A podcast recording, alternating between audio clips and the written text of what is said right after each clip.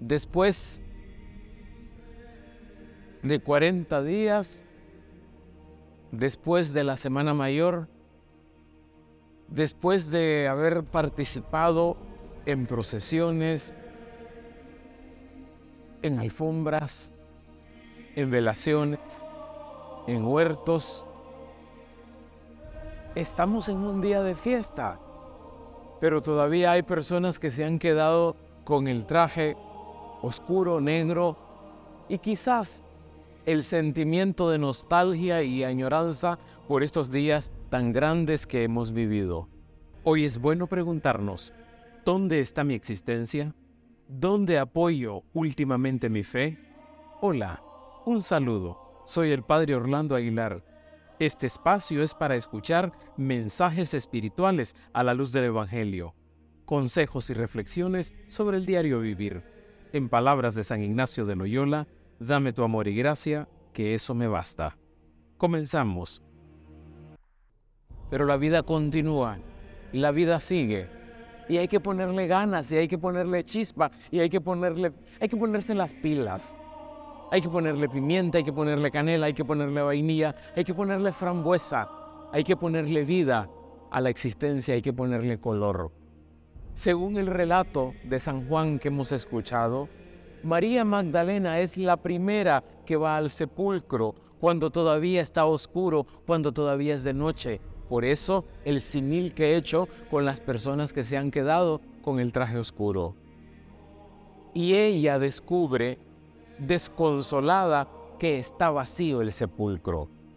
Le falta Jesús, el maestro que la había comprendido y curado, el profeta al que había seguido fielmente hasta el final. ¿A quién va a seguir ahora? ¿A quién va a escuchar ahora?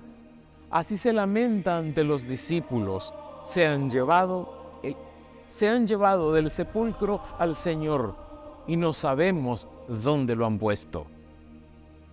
¿Para qué quería ella un muerto? ¿Para qué quería ella una persona que ya había entregado su espíritu? Simple y sencillamente por el consuelo de saber que en esa tumba estaba el cuerpo de su amor, como lo dice en la secuencia. Estas palabras de María podrían expresar la experiencia que viven hoy no pocos cristianos ¿Qué hemos hecho de Jesús resucitado? ¿Quién se lo ha llevado? ¿Dónde lo hemos puesto? El Señor en quien creemos es un Cristo de vida o un Cristo cuyo recuerdo se va apagando poco a poco en los corazones? Es un error que busquemos pruebas para creer con más firmeza.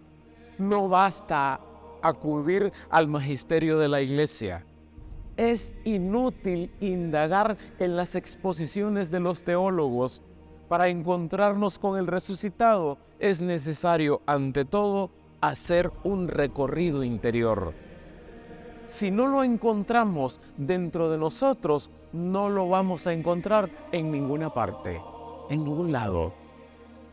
San Juan, el evangelista, describe un poco más tarde a María corriendo de una parte a otra para buscar alguna información. Y cuando ve a Jesús cegada por el dolor y las lágrimas, no logra reconocerlo. Piensa que es el encargado del huerto. Jesús solo le hace una pregunta. Mujer, ¿por qué lloras? ¿A quién buscas? Tal vez hemos de preguntarnos también nosotros algo semejante. ¿Por qué nuestra fe es a veces tan triste? ¿Por qué? ¿Cuál es la causa última de esa falta de alegría entre nosotros? ¿Qué buscamos los cristianos de hoy? ¿Qué añoramos? ¿Qué anhelamos? Andamos buscando a un Jesús al que necesitamos sentir lleno de vida en nuestras comunidades, en nuestras familias, en nuestro hogar. María se encuentra con el resucitado cuando se siente llamada personalmente por Él. Es así. Jesús se nos muestra lleno de vida cuando nos sentimos llamados por nuestro propio nombre. y escuchamos la invitación que nos hace a cada uno. Es entonces cuando nuestra fe crece. No reavivaremos nuestra fe en Cristo resucitado alimentándola solo desde afuera. No nos encontraremos con Él si no buscamos el contacto vivo con su persona. Probablemente es el amor a Jesús conocido por los evangelios y buscado personalmente en el fondo de nuestro corazón, el que mejor puede conducirnos al encuentro con el resucitado. Creer en el resucitado es resistirnos a aceptar que nuestra vida es solo un pequeño paréntesis entre dos inmensos vacíos. Apoyándonos en Jesús resucitado por Dios, intuimos, deseamos y creemos que Dios está conduciendo hacia su verdadera plenitud el anhelo de vida, de justicia y de paz que se encierra en el corazón de la humanidad y en la creación entera. Creer en el resucitado es revelarnos con todas nuestras fuerzas a que esa inmensa mayoría de hombres, mujeres y niños que solo han conocido en esta vida miseria, humillación y sufrimientos queden olvidados para siempre. Creer en el resucitado es confiar en una vida donde ya no habrá pobreza ni dolor y nadie estará triste, nadie tendrá que llorar por fin podremos ver a los que vienen en, el tren ese de la muerte, llegando a su verdadero lugar de destino, llegando a su sueño dorado. Creer en el resucitado es acercarnos con esperanza a tantas personas sin salud. Creer en el resucitado es acercarnos a tantas personas eh, con enfermedades crónicas, discapacitados, físicos y psíquicos, personas hundidas en la depresión, cansadas de vivir y de luchar. Un día conocerán lo que es vivir con paz y salud total. Escucharán las palabras del Padre.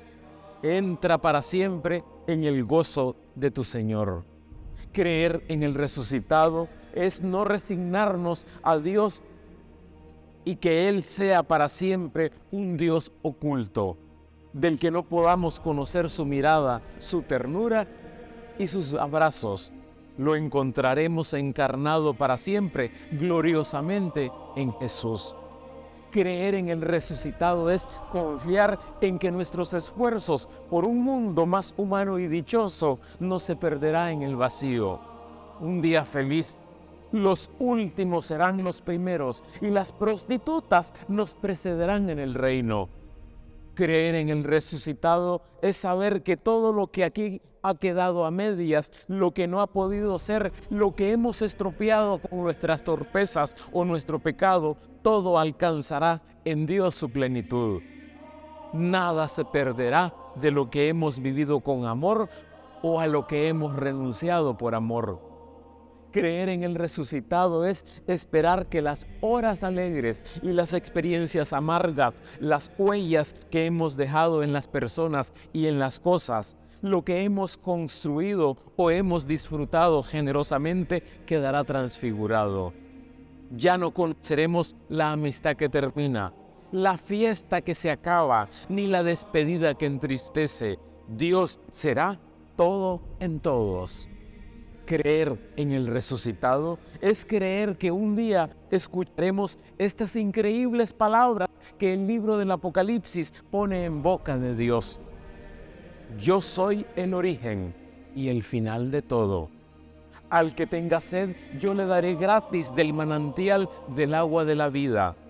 Ya no habrá muerte ni habrá llanto. Habrá gritos ni fatigas, porque todo eso habrá pasado y que Él, el Señor de la Gloria, el resucitado, nos dé su amor y gracia, que con eso nos basta.